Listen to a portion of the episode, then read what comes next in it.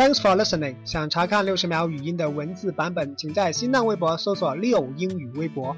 昨天提到了 contribute 这个动词，在句子当中又出现了 contributor 这个名词。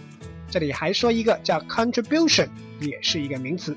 注意 contribute 贡献，contribution 贡献，contributor 是指有贡献的人，都是和贡献有关，同一个词根。For example, they contribute food and clothes for the refugee. They contribute food and clothes for the refugee.